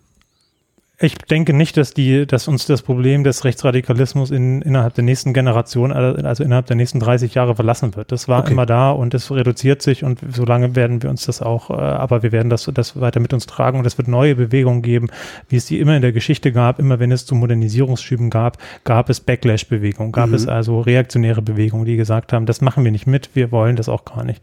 Äh, und das ist besorgniserregend in der Tat, wenn man in die Zukunft schaut, wenn man sich anschaut, was passiert eigentlich mit der Digitalisierung, was passiert passiert mit dem Klimawandel. Das ist die größte, für mich tatsächlich die größte Baustelle. Einerseits die Bewältigung der Klimakrise als solche, aber andererseits auch die Rettung der Demokratie durch die Klimakrise, ja. weil wir ja jetzt schon sehen, wenn ähm, die, die Bildzeitung, die AfD und Neonazis anfangen äh, so, zu, so zu tun, also die Bildzeitung ähm, unterstützt äh, die, diese Dieselfahrerkampagnen, aber mhm. die Neonazis fangen dann an zu sagen, ja, Dieselfahrer sind ja die neuen Juden. So. Und das sind die, das sind äh, absolute Einbruchstore für so einen Backlash Backlash, für so einen äh, antiökologischen Backlash, ja. wie ich das im Buch genannt habe. Was ich eben noch sagen wollte, es gibt natürlich auch ganz konkrete politische Maßnahmen. Das Land Brandenburg hat 2014 eine Klausel eingeführt in der Landesverfassung. Da steht drin, dass das Land Brandenburg Maßnahmen sich verpflichtet, Maßnahmen gegen Rassismus und Fremdenfeindlichkeit zu unterstützen. Das heißt, es ist dort Verfassungsauftrag für alle Polizeibeamte, für alle Lehrer, auch für die Landesregierung durch die Förder durch Förderpolitik, aber auch im Alltag etwas gegen Rassismus zu tun. Und das verändert was. Das bewirkt wirklich was. Das ist nicht nur ein symbolisches Bekenntnis, sondern das bestärkt die Akteure, die massiv unter Druck sind, einer Einerseits stärkte sie rechtlich, Andererseits stärkt es sie aber auch, weil dann Menschen, die eben in Behörden beispielsweise oder auch in Schulen arbeiten, sich nicht mehr auf ihr Neutralitätsgebot zurückziehen können. Also das ist das, was wir ganz stark erleben. Die Leute sagen, naja, ich muss ja parteipolitisch neutral sein. Ich mhm. darf mich ja gar nicht äußern, was totaler Unsinn ist. Es gibt eine Verpflichtung, das Grundgesetz zu verteidigen und nicht, sich nicht kritisch über Parteien zu äußern. Und so eine Klausel beispielsweise, das würde ich mir in allen ostdeutschen oder in allen Bundesländern wünschen, um sehr deutlich zu machen, ähm, was eigentlich die normativen Grundsätze des, des Grundgesetzes sind, wohin die gehen und wo die Unterstützung des Staates, der Politik, der Gesellschaft liegt und wo sie nicht liegt. Was hindert denn eigentlich alle anderen Bundesländer und den Bund daran, das zu tun? Ja, da, also da musst du die Bundesländer fragen. Und ich, vermute, ich dachte, du hättest mit, mit genügend Leuten gesprochen, dass du, da, dass du da irgendwie so eine. So ja, also nach dem, was ich aus Thüringen gehört habe, ist es vor allem die CDU-Fraktion, die das Land hindert, das umzusetzen, weil man braucht eine Zweidrittelmehrheit mhm. im, im, im Parlament. Was da die Gründe sind, das weiß ich nicht, da habe ich nicht nachgefragt. Aber das wären eigentlich sehr sinnvolle, sehr sinnvolle Maßnahmen, die seitens der Politik angestoßen werden müssten. Ich, ehrlich, ich habe das vorgeschlagen, ich weiß nicht, warum es nicht passiert. Du hast eben das Wort Terrorismus benutzt. Haben wir rechten Terrorismus im Land und haben den übersehen über die letzten 20 Jahre? Wir, ja, beides. Wir haben rechten Terrorismus im Land. Er wurde auch oft erkannt, aber er wurde sehr, also insbesondere von Betroffenen, von Expertinnen, ähm, weniger oft von den Geheimdienstbehörden. Aber er wird auch besser erkannt. Also natürlich der NSU-Terror 2011, als die Gruppe aufflog. Damals waren alle entsetzt. Meine Güte, wie kann es denn sein, dass äh, eine Gruppe von drei mit noch einem viel größeren Netzwerk von Neonazis sich durch die Republik mordet und niemand äh, reagiert? Das war ja auch wieder ein, ein, ein, ein tragisches Beispiel dafür, wie dort gesellschaftliche Konflikte radikalisiert werden und wie auch die Öffentlichkeit im Grunde die Agendasetzung der rechten Gewalttäter unterstützt. Also in der Zeitung war dann die Rede von Dönerkiller ja. oder von Dönermorde, ähm, ja. äh, Dönermorde. Die Soko hieß Bosporus. Man ja. hat also dieses Othering, diese Zuschreibung reproduziert und den Terroristen damit im Grunde einen zweiten Sieg verholfen, auch durch die Kriminalisierung der, der Angehörigen. Das mhm. war ja, man hatte diese Spaltung, darum geht es ja, rechte Gewalt, Hasskriminalität, Recht und Terror, die Spaltung zwischen den deutschstämmigen, in Anführungszeichen, Anführungszeichen, und den nicht-deutschstämmigen so weit voranzutreiben, dass also kein gleichberechtigtes Miteinander im Alltag möglich ist, sondern dass man sich immer misstrauisch beäugt. Mhm. Und das ist leider sehr erfolgreich. Was wir seitdem sehen, ist, dass auf verschiedenen Ebenen durchaus etwas passiert ist. Die Bundesanwaltschaft ist mittlerweile ähm, sehr alert, sehr sensibel darum äh, und es hat in verschiedenen Fällen Gruppe Freital, Old School Society, wo es rechtsterroristische Bestrebungen gab, äh, wie ich finde, ziemlich gut, ziemlich früh eingegriffen, um zu verhindern, dass Schlimmeres anderes passiert. Nichtsdestotrotz haben wir ein Ausmaß an Alltagsgewalt, die nicht so benannt wird als, als rechten Terror, die auch nicht zur Kenntnis genommen wird. Also man muss sich mal vorstellen, in Deutschland würde ein Islamist ein Auto nehmen und damit äh, in Menschengruppen fahren und äh, Menschen schwer verletzen. Dann hat der vielleicht psychische, psychische Probleme. Wir hätten trotzdem Sondersendungen und eine Deba Debatte über islamistischen Terrorismus. Genau das ist passiert in der Silvesternacht in Bottrop. Da ist ein Mann, ich weiß gar nicht wie, im Alter von 50 etwa, ähm, gezielt losgefahren, um Menschen anzufahren, umzufahren, die er für Flüchtlinge hier, die dunkle Hautfarbe hatten, hat mehrere Menschen, ich glaube zehn Menschen verletzt. Eine Frau lag mehrere Wochen äh, schwer verletzt im Krankenhaus. Das wurde diskutiert, zwei, drei Tage lang und dann hieß es, ja, ja, der war wegen psychischer Probleme in, der ist gar nicht schuldfähig und sowas. Ähm, dann war die Diskussion beendet. Ja. Das, ist, äh, das ist fatal. Es gibt keine Krankheit, die einen dazu bringt, dass man farbige Menschen umbringt. Mhm. Ja, es gibt eine, eine, eine, vielleicht eine gesellschaftliche Krankheit, die Rassismus äh, heißt. Ähm, aber diese Form von, von, von ungleicher Behandlung, auch von gewalttätigen terroristischen Phänomenen, äh, das ist tatsächlich tatsächlich ein, ein Problem, auch in der Selbstwahrnehmung. Bessert sich das? Hast du das Gefühl, so in, in, den letzten Jahren, dass sich das, also die, die, die, die, einmal das Licht, dass die Behörden darauf äh, leuchten und auch der Umgang mit der, der Gesellschaft damit, dass sich das bessert oder wird es noch schlimmer, diese Spaltung? Einerseits nimmt die Sensibilität zu, in der Gesellschaft, in den Behörden. Das führt manchmal auch zu Gewöhnungseffekten, dass man also es kaum noch zählen kann, wie oft in Sachsen beispielsweise oder in anderen Bundesländern Anschläge auf Abgeordnetenbüros der Linken verübt wurden oder was, was sonst noch passiert. Da sind gar keine Schlagzeilen mehr, keine großen. Das ist äh, also das ist eine schreckliche Gewöhnung. Mhm. Andererseits aber, wenn man, wenn ich mit ähm, Vertreter von Sicherheitsbehörden spreche, wenn ich mir auch Stellungnahmen anschaue, dann habe ich schon den Eindruck, dass man da nicht mehr so schnell wegguckt, dass man da nicht, nicht mehr bagatellisiert, sondern dass man sagt, ja, wir haben ein Problem. Das Problem ist, dass man auf diese Probleme noch nicht die richtigen Antworten gefunden hat und auch nicht mit dem nötigen Druck danach sucht. Und hinzu kommt, dass die Situation sich zugespitzt hat, weil es unterschiedliche Milieus, unterschiedliche terroraffine Milieus mittlerweile gibt, aus denen also sich Gruppen oder auch einzelne Personen radikalisieren können und zu Angriffen übergehen können. Und das ist ein ziemlich unübersichtliches Feld, wo man auch sagen muss, dass die Sicherheitsbehörden gar nicht die Möglichkeit haben, das alles äh, im Blick zu haben, das alles zu verhindern. Wir leben nicht in einem Polizeistaat, das kann keiner wollen. Und ähm, selbst im Polizeistaat funktioniert das nicht. und selbst im Polizeistaat funktioniert das nicht absolut richtig. Da wahrscheinlich sogar am allerwenigsten. Was wären denn, ich weiß nicht, ob du sie hast, ich unterstelle das einfach mal, was wären denn die richtigen Antworten äh, auf diese ja, neumodischen Terrorphänomene, die wir da sehen? Wenn die Behörden diese Antworten nicht haben, vielleicht hast du sie. Na, ich bin ja Soziologe und gucke erstmal nicht, gar nicht so stark, wie das Politikwissenschaftler machen, auf äh, die staatlichen Strukturen. Ich werde dazu auch noch mal noch einen Vorschlag gleich bringen, aber ich glaube, vor allem muss die Gesellschaft den Druck erhöhen, muss einerseits die Solidarität mit denen erhöhen, die angegriffen werden und die dann nicht unter Verdacht stellen, wieso seid ihr denn selber schuld oder mhm. insgeheim Verständnis zeigen oder die sowas oder es so. einfach oder es einfach hinnehmen, mhm. sondern sich ganz klar positionieren, sich solidarisieren in einer öffentlichen Art und Weise, um die Menschen zu unterstützen und um auch einen politischen politischen Kulturwechsel deutlich zu machen. Das bedeutet, die rechten Gewalttäter, nicht alle, aber viele sind ja wirklich der Meinung, äh, wenn sie auf Migrantinnen losgehen, wenn sie Flüchtlinge angreifen, dann tun sie das als Vollstrecker einer Mehrheitsmeinung. Ja. Sie denken, sie haben hinter sich Mehrheiten, fühlen sich dadurch legitimiert. Das wird natürlich noch schlimmer, wenn dann Leute äh, in der, von der AfD in Talkshows oder in Nachrichtensendungen im Kern dasselbe sagen, wie, wie die rechten Gewalttäter auch. Ja. Äh, diese Legitimitätseffekte sind also ein Problem und dagegen kann, kann jeder Einzelne, jeder Einzelne etwas tun. Ja, aber vielleicht haben die ja die Mehrheit hinter sich. Das wäre auch noch eine Möglichkeit. Interessanterweise äh, haben sie das nicht und das haben sie schon ähm, seit einiger Zeit nicht mehr. Wir haben ja verschiedene, viele Re äh, Studien über rechtsextreme Einstellungen, über auch die Bewertung etwa von, vom Zuzug äh, Schutzsuchender, also geflüchteter Menschen und wir sehen überhaupt nicht, dass es einen Rechtsruck in der Gesellschaft gibt, in der ganzen Gesellschaft, sondern es gibt eine Liberalisierung. Wir Deutschen waren noch nie so offen für Flüchtlinge. Wir war, waren noch nie so tolerant wie heute wenn man die Einstellung ansieht. Nicht, wenn man sich die, wenn man die Bildzeitung guckt oder in den Bundestag äh, in die Debatten. Aber in den politischen Einstellungen war die Bevölkerung noch nie so liberal, wie das heute der Fall ist. Ein ganz großer Teil der Bevölkerung ist extrem besorgt über den äh, erstarkenden Rechtsradikalismus. 86 Prozent, glaube ich, 86 Prozent war die letzte Zahl, ja, ja. genau. Absolut. Es gibt also eigentlich große Mehrheiten, auch um im Kampf gegen Rechtsextremismus, Rechtsradikalismus äh, äh zu punkten seitens der Politik. Dadurch, dafür kann man verschiedene Sachen tun, andere Einwanderungsländer Großbritannien, auch die Vereinigten Staaten haben Gesetze gegen Hasskriminalität. Hasskriminalität mhm. ist ein bisschen schwammiger Begriff, heißt vorurteilsgeleitete Kriminalität. Kommt also aus der Schlussfolgerung, dass man weiß, wenn jemand aufgrund seiner Hautfarbe angegriffen wird, dann leidet der unter dem Angriff viel mehr als jemand, der zufällig äh, zum Opfer wurde, also wo es kein Vorurteilsmotiv, kein rassistisches Motiv etwa gab, weil die Gefahr der Wiederholung immer mitschwingt. Ja, ja. der kann ja seine Haut nicht ablegen. Das bedeutet, die psychischen Folgen sind viel schwerer. Es leidet die ganze Community Community, weil die Angst verbreitet sich. Jeder, der dieses Merkmal trägt, kann potenziell zum Opfer werden. Ja. Das spaltet Gesellschaften. Es ist ein Widerspruch gegen unsere eigenen Grundwerte, gegen unser Grundgesetz. Es ist ein Angriff auf den Staat, wenn Menschen aufgrund von Merkmalen wie Hautfarbe angegriffen werden oder auch Religion, Kopftuch, wie auch immer.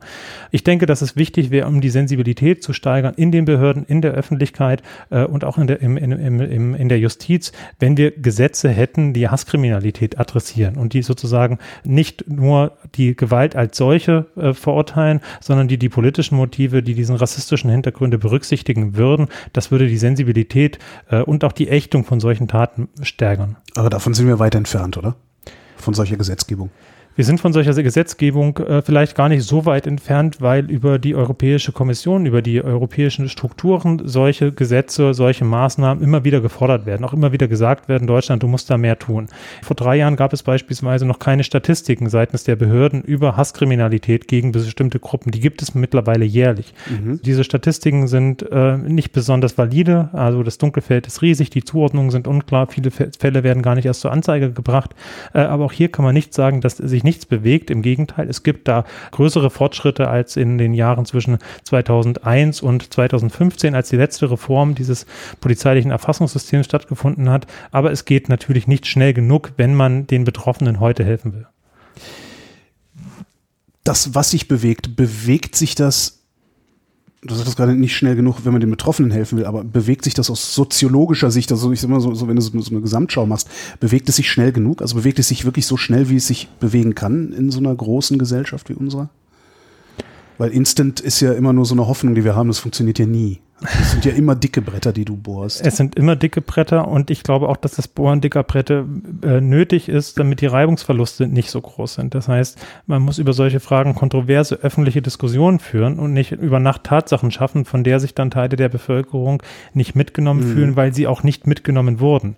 Ich will mal ein Beispiel nennen. Die Entscheidung des Bundesverfassungsgerichtes, dass es künftig drei Geschlechter gibt in ja. der Behördensprache. Äh, das ist für viele Menschen eine unheimliche Erleichterung. Das, das schafft Leid ab. Das war eine gute Entscheidung. Es war ein Ausdruck dessen, dass die Demokratie eben nicht fertig ist, sondern in einem ständigen Prozess ist, sich auch neu zu erfinden. Das war ja ein Eingeständnis dessen. Übrigens waren wir in den vergangenen Jahrzehnten als Demokratie unfertig. Unser Staat hat systematisch diskriminiert. Aber so haben wir es der Öffentlichkeit nicht erklärt. Das wurde der Öffentlichkeit nicht erklärt. Die Öffentlichkeit hat reagiert. Was ist denn das für ein genau. Unsinn? Ich habe in der Schule für, gelehrt. Für so. mehr Menschen eine Zumutung, als es eine Erleichterung für die Menschen. Ja aber es, na, es war aber, es war aber eine, eine, eine, eine wahrgenommene Zumutung. Das ja. bedeutet, es hat mit dem Leben der Menschen eigentlich überhaupt nichts zu tun. Ja. Es, es, betrifft die Menschen überhaupt nicht, ja. Sie fühlen sich dann in ihrer Identität angekratzt, weil sie, bin ich jetzt eigentlich ein Mann? Bin ich wirklich, also, ja, vielleicht ja. Auf, so, auf so eine Art und Ebene, aber eigentlich ist das eine abstrakte Ebene, äh, während das Leid von jemandem, der ständig mit dem falschen Namen angesprochen wird oder einem falschen Geschlecht zugeordnet wird. Das ist alles andere als abstrakt. Das ist etwas sehr Konkretes, ja. Das führt also, das wissen wir auch aus zahlreichen Studien, wirklich zu, zu, zu Leid bis hin zu Selbstmord, das ist, äh, das ist ja nicht sozusagen nur eine, äh, eine, eine Diskurserscheinung. Ja. Aber was, was nicht passiert ist, es gab dieses Urteil äh, über Nacht, aber es gab keine breiten Diskussionen. Es gab auch keine große politische Bildungskampagnen äh, darum, dass es diese Geschlechtermöglichkeiten eben auch gibt. Ähm, und das führt nachvollziehbarerweise dann dafür, dass es in großen Teilen der Bevölkerung, die nicht die, das Privileg haben, sich den ganzen Tag mit solchen Fragen zu beschäftigen mhm. oder kluge Podcasts zu machen, dass sie das nicht mehr verstehen und sich, sich kulturell abgehängt fühlen und dann potenziell auch radikalisieren, weil sie den Eindruck haben, ähm, hier wird ja mehr für Minderheiten gemacht als für mich und überhaupt, warum wird in Frage gestellt, was, was für mich immer ganz wichtig war, ja, ein, ein Mann zu sein oder eine Frau zu sein, überhaupt, mit denen was immer gegolten hat. Was immer gegolten hat, richtig, richtig. Und insofern, also es gab in der Soziologie ein ein Autor, der heißt Emil Durkheim, der hat ein Buch geschrieben über den Selbstmord am Ende des 18. Jahrhunderts und hat dort gezeigt, dass dieses Gefühl der Orientierungsunsicherheit, also wenn bestimmte Wertorientierung, bestimmte Normen, was, was ich gelernt habe, wenn das wegbricht, dass das zu Zuständen der Anomie führt. Anomie. Der Anomie, der Orientierungsunsicherheit, Orientierungsunsicherheit wenn man so will. Und dass solche Menschen beispielsweise häufiger Selbstmord begehen oder sich anders deviant äh, verhalten, weil sie nicht mehr wissen, woran sie sich orientieren müssen. Und ein wichtiger Befund war damals zu sagen, also es ist gar nicht so sehr wichtig, in welche Richtung die Veränderung steht und auf welchem Feld beispielsweise heute wie damals die technologischen Fortschritte, die enorm schnell sind, wo man sich abgehängt fühlen kann, sondern eben die Geschwindigkeit, mit der das passiert. Also habe ich da eine Chance, mich mitgenommen zu fühlen, mitzugehen, das auch zu verinnerlichen. Und da erleben wir im Moment eine ganze Reihe von Transformationsprozessen im kulturellen, im technischen, in der Arbeitswelt, in der Klimafrage, die so schnell verlaufen, dass es ja natürlich auch nachvollziehbar ist in einer Art und Weise, dass Menschen sich davon abgehängt fühlen und sagen, ich will aber nicht aufgeben, was ich irgendwann mal gelernt habe. Und ich glaube, das ist eine große Herausforderung für uns alle als Gesellschaft wahrzunehmen, dass erstens Veränderung nicht Verschlechterung bedeutet oder Bedrohung bedeutet automatisch und zweitens diese Flexibilität, die man man ja auch in einem, in einem marktförmigen Sinne missbrauchen kann. Ja, das lebenslange Lernen. Ich muss mich immer im Hamsterrad bewegen, ohne jemals irgendwo anzukommen. Dass das eben auch in kultureller und in gesellschaftspolitischer Hinsicht immer wichtiger wird. Und dann frage ich mich, wo sind dafür die, die, die Freiräume? Also seien es die Diskussionsräume, seien es die ähm, Gesprächsräume, seien es die, äh, auch die zeitlichen Freiräume. Eigentlich müsste jeder Arbeitnehmer fünf Stunden kriegen in der Woche oder einen Arbeitstag, wo er sich mit Veränderung der Gesellschaft auseinandersetzen kann. Mhm ähm, um sozusagen für die, die Gesellschaft von morgen äh, mitgenommen zu werden. Es wäre ein Plädoyer dafür, dass die Progressiven ein bisschen langsamer laufen?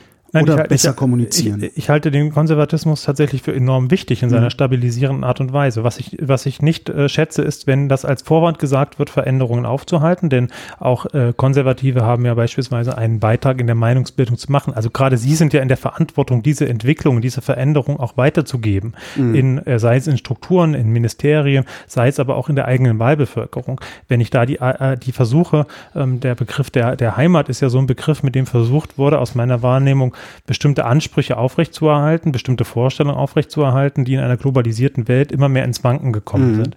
Das bedeutet, wenn man sich an dem Punkt, wo sich der Konservatismus daran beteiligt oder sehr stark daran beteiligt, Ansprüche aufrechtzuerhalten, die die Welt eigentlich gar nicht mehr einhalten kann und in der Zukunft gar nicht mehr einhalten kann, dann begründet er mit neue Spannungen. Ansonsten finde ich das tatsächlich auch ein wichtiges Element, den Menschen sozusagen, die generell offen sind für Veränderungen, aber die dafür länger brauchen, dass die mitgenommen werden müssen. Unbedingt. Dass die Progressiven jetzt zu schnell vorangehen, diesen Vorwurf, der ja erhoben wird in der Diskussion, dem würde ich mich aus dem Grund nicht anschließen, weil man das Lindern von Leid überhaupt nicht schnell genug vollbringen kann. Das betrifft Opfer von Rassismus, von anderen Formen von Diskriminierung und Ausgrenzung. Das betrifft auch das Massensterben an den EU-Außengrenzen. Das zu verhindern, das, das kann gar nicht schnell genug gehen. Selbst wenn dann Leute sich radikalisieren und meinen, sie müssen zu Pegida zu rennen, dann ist das halt so. Dann muss man das in Kauf nehmen. Es ist ja dann deren äh, Entscheidung, sich auch so zu verhalten. Aber es gibt ein großes Kommunikationsdefizit, es gibt ein großes Vermittlungsdefizit in die Gesellschaft äh, hinein. Es gibt eine Ungleichzeitigkeit, die eher noch zunimmt, als dass sie abnimmt, weil einfach die, die Themenfelder breiter werden. Und ich habe das jetzt schon mehrfach angesprochen, was aus meiner Sicht die größte Herausforderung ist, was die äh, Friday for Future Menschen auf die Straße getragen haben. Also die tatsächliche Bedrohung einer Klimakatastrophe. Die ist so abstrakt, wo man, versteht niemand. Wo man, ich, ich, ähm, habe den Eindruck nicht, dass das, also auch hier geht die Diskussion ja darum, wie kann man so, also wie, wie schnell kann die, eigentlich besteht denn bis zur, bis auf die AfD, die sich wie immer aus, äh, außen vor stellt, eine große Einigkeit darüber, dass das ein drängendes Problem ist, das angegangen werden muss. Und die, die Frage, die sich stellt, ist tatsächlich äh, die der Geschwindigkeit. Aber hier sagen uns die Wissenschaftler ganz, ganz klar, wir haben keine Zeit mehr. Es ist jetzt nicht die Zeit, irgendwie zwei Jahre zu verhandeln und alle mitzunehmen, damit sie auch verstehen, wie CO2 entsteht und warum das heute irgendwie anders funktioniert als noch vor 50 Jahren. Und diese ähm, die Fridays for Future Demonstration, die von einigen Autoren ja schon ähm, auch vor dem Hintergrund der, der, des weltweiten Charakters als eine Bewegung genannt wurden, die 1968 in den Schatten stellen wird. Und wenn wir jetzt sehen, was ist der größte Feind der Reaktionären, der Rechtsaußenparteien, auf was beziehen sie sich immer? Ja, auf die linksgrün versifften 68er. Also sie, es ist ja nicht nur im Selbstbild so, das ist tatsächlich auch, hat das einen wahren Kern. Also das ist die Gegenbewegung zu einer Kulturrevolution, mhm. die 1968 in Westdeutschland seinen Höhepunkt oder auch in der westlichen Welt seinen Höhepunkt hatte. Und wenn wir das jetzt ernst nehmen, dass es so etwas gibt wie eine Klimabewegung, die so stark ist, die weltweit so stark ist, dass sie zu massiven Veränderungen unseres Lebensstils führen muss, wenn wir wollen, dass die Erde in einigermaßen äh, angenehmen Form äh, bestehen bleibt. Also das ist, ähm, wie Frau Merkel mal äh, zu anderen Sachen sagte, ja alternativlos. Mhm. So. Aber dann ist doch die Frage, was sind die reaktionären Aufbegehren der Zukunft und was können wir jetzt tun, um zu verhindern, dass die so stark ausschlagen, wie man das ja befürchten muss. Wenn die Rechten jetzt so stark sind, werden sie ja tendenziell vor diesem Hintergrund möglicherweise sogar noch stärker. Der Historiker Timothy Snyder hat ein Buch geschrieben, Black Earth, vor, vor einigen Jahren, schon 2015. Ein Buch, wo es um den Holocaust geht. Er beschreibt, wie es zum Holocaust kommen konnte, wie also der Kulturpessimismus, er benennt das ein bisschen anders, wie diese Vorstellung vor uns liegt eine ganz große Katastrophe, die müssen wir verhindern, indem wir die Juden vernichten. Er beschreibt, wie das im neuen Jahrhundert dazu führen kann, dass die Entwicklung, die Bedrohung durch die Klimakatastrophe zu einem neuen Holocaust führt. Weil sein kann, dass irgendwo auf der Welt jemand sagt, sei es in China, sei es in Russland, sei es in Europa oder sonst wo. Diese Bedrohung ist so groß, wir brauchen jetzt einen Sündenbock oder wir müssen jetzt äh, ganz, ganz radikale Maßnahmen gegen jemanden durchführen, den wir für verantwortlich halten. Sei es durch Verschwörungstheorien, dann sind es damals wie heute die Juden, die verantwortlich sind. Äh, aber wir sehen auch, dass gesagt wird, die Muslime sind schuld am Klima, an der Klimakatastrophe. Was? Ähm, ja, das, das habe hab ich noch nie gehört. Das hat beispielsweise der Christchurch-Attentäter in sein Manifest geschrieben. Er hat gesagt, er ist ein Ökoterrorist, der also im März 2019 in Neuseeland 1951 Muslime ja, getötet ja. hat. Er hat rassistisch argumentiert, er hat sich selber faschistisch genannt, er hatte Kontakte zu den Identitären nach Europa, hat sich stark an denen orientiert, aber er hat auch gesagt, er tut was für den Umweltschutz, für den Klimaschutz, weil die Muslime sich so stark fortpflanzen. Es sind die Ge äh, Geburten, hat er mehrmals geschrieben, ja, also weil Muslime nicht nur die, uns kulturell überfremden würden, so die These, sondern auch, weil sie für den Klimawandel verantwortlich sind, weil sie sich so stark fortpflanzen stärker fort. Also es sind ja, es sind ja absurde, sind ja auch kontrafaktische Themen, ja, Thesen. Muslime in, in, in westlichen Ländern äh, haben in aller Regel sehr schnell, äh, passen sich auch in der, in der Familiengründung, Familienplanung sehr schnell äh, den westlichen Standards mhm. an, haben meistens dann auch nur zwei Kinder oder so. Ähm, also, dass das alles faktischer Unsinn ist, ist ja völlig klar. Nichtsdestotrotz sozusagen ist dieses Bedrohungsszenario zu sagen, der Klimawandel ist ja Schuld der Muslime, weil davon gibt es zu viele und deswegen müssen wir die wegmachen. Das ist nichts, was absurd ist. Das ist in der rechten Szene verbreitet. Würden wir mit dem Wissen von heute uns nach 1968 begeben, könnten wir den Backlash, den wir jetzt sehen, damals schon verhindert haben? Weißt du, was, ne? Ja, kontrafaktische ja. Geschichtsschreibung. Also ich ja. wusste, ich, ich habe 1968 habe ich schon gewusst, dass wir 2019 äh, hier die, die rechtsradikalen äh, fröhliche Urstände feiern. Mhm. Was hätte ich können. Ich hätte viel mehr in die Bildungs- und Vermittlungsarbeit tun müssen. Ich hätte die alten Ansprüche, die gerade von Konservativen aufrechterhalten werden müssen, früher in Frage stellen müssen. Ich hätte sozusagen versuchen müssen, diese Entwicklung erstens äh, vorgreifend äh, oder äh, müssen aus heutiger Perspektive können äh, zu verstehen und nicht nur in da, wo 68 sozusagen vor allem auch sich, sich äh, ausgebreitet oder auch äh, ausgelebt hat, das heißt in der Kultur, in der, in der, in der, in der Wissenschaft, in den Universitäten, sondern äh, das zu demokratisieren, das zu den ja. Menschen zu tragen, aufs Land zu tragen, wenn man so will, ja. um dazu, dafür zu sorgen, dass das als eine Befreiung nicht nur von kulturellen äh, emanzipierten Menschen in Großstädten, sondern auch als ein Fortschritt für viele Menschen erfasst wird. Das war damals nicht die Strömung der Zeit. Ich habe heute den Eindruck, dass durchaus äh, es auch im Bereich des Konservatismus eine so große Liberalisierung gab, dass man da offener ist, dass man neuen Ideen offener gegenübersteht äh, und dass man vielleicht auch das kulturell heute viel besser transportieren könnte als damals. Hat was mit mehr Aufklärung, mehr Bildung zu tun, hat was damit zu tun, dass es noch, nur noch sehr, sehr wenige Altnazis gibt, die irgendwo Einfluss haben, ja, äh, also eigentlich keine mehr wahrscheinlich.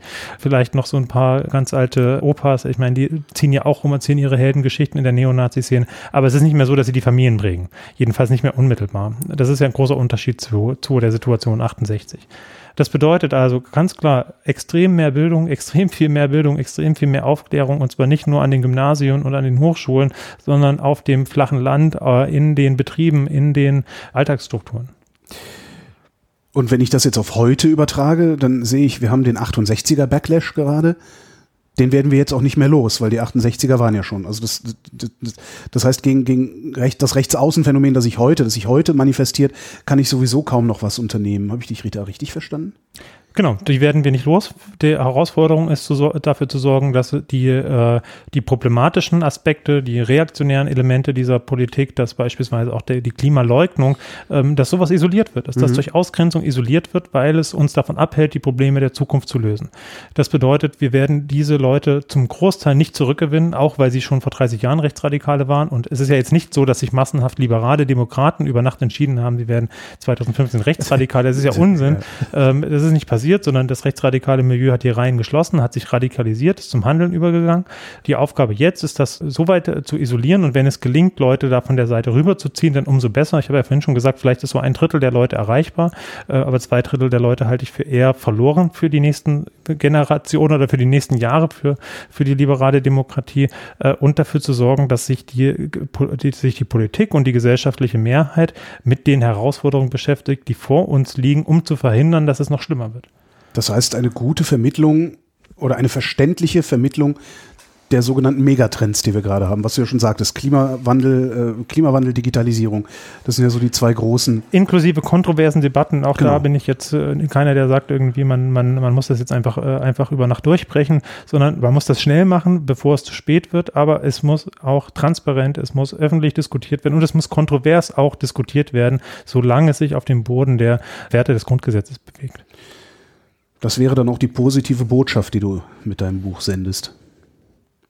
Ist das eine positive Botschaft? Das ist eine ziemlich große Aufgabe. Ich könnte jetzt sagen, wir Aufgabe, schaffen das, das heißt, aber das ist verpönt worden. Das heißt, es ist noch nicht alles verloren. Es ist noch nicht alles verloren, nein, im Gegenteil. Wir stehen an einer Wegscheide. Ähm, einerseits haben wir die Möglichkeit, den Weg der Demokratisierung so weit zu gehen, so weit weiterzugehen, dass sich unsere Ansprüche, die demokratischen, die aufklärerischen Ansprüche tatsächlich für alle Menschen, ähm, zumindest die, die hier in Europa oder in Westeuropa oder in Deutschland leben, ähm, über die Weltgesellschaft haben wir nicht gesprochen, ist auch nicht Thema meines Buches, aber äh, dass wir das realisieren, das ist eine, eine große historische Chance. Wir haben die besten Ausgangsbedingungen, wir wissen so viel wie nie zuvor, wir haben so gute Medien wie nie nie zuvor. Wir haben so viele finanzielle Ressourcen wie nie zuvor auch in diesen Bereichen. Die Ausgangslage ist super, aber die Bedrohungslage ist auch groß. Ich mache das in dem Buch, ich schreibe, der Holocaust kann sich wiederholen, genau mit der Argumentation. Das heißt, diese Bedrohung, wie auch der erste Holocaust ein Backlash auf die Liberalisierungswelle der Weimarer Republik war, kann es durchaus sein, dass sich in Zukunft die Verhältnisse weiter zu zuspitzen, wenn sich massenhaft aufgehetzte in 10 oder in 20 Jahren, wenn sie nicht mehr weiter wissen, wenn neue Veränderungen kommen, dass dann die diese Gewaltförmigkeit, die in der AfD, die bei den Identitären und so weiter ja gepredigt wird, wenn die Rede ist von Remigration, ja, von, von Deportation letztendlich. Und wenn die Verzweiflung steigt, weil man nicht weiß, wie man mit dem Klimawandel noch umgehen muss, äh, das ist tatsächlich eine Herausforderung. Insofern, ich, ich habe große Hoffnung, dass wir das schaffen, dass wir die Rechten auch stoppen können. Das heißt, stoppen im noch größer werden, nicht im, dass sie verschwinden. Das wäre naiv. Allerdings braucht es dazu das, was auch in der Vergangenheit äh, dazu gebracht hat, dass sich das Land immer weiter demokratisiert hat. Es braucht Menschen, die sich dafür einsetzen. Matthias Quent, vielen Dank. Holger Klein, sehr gern.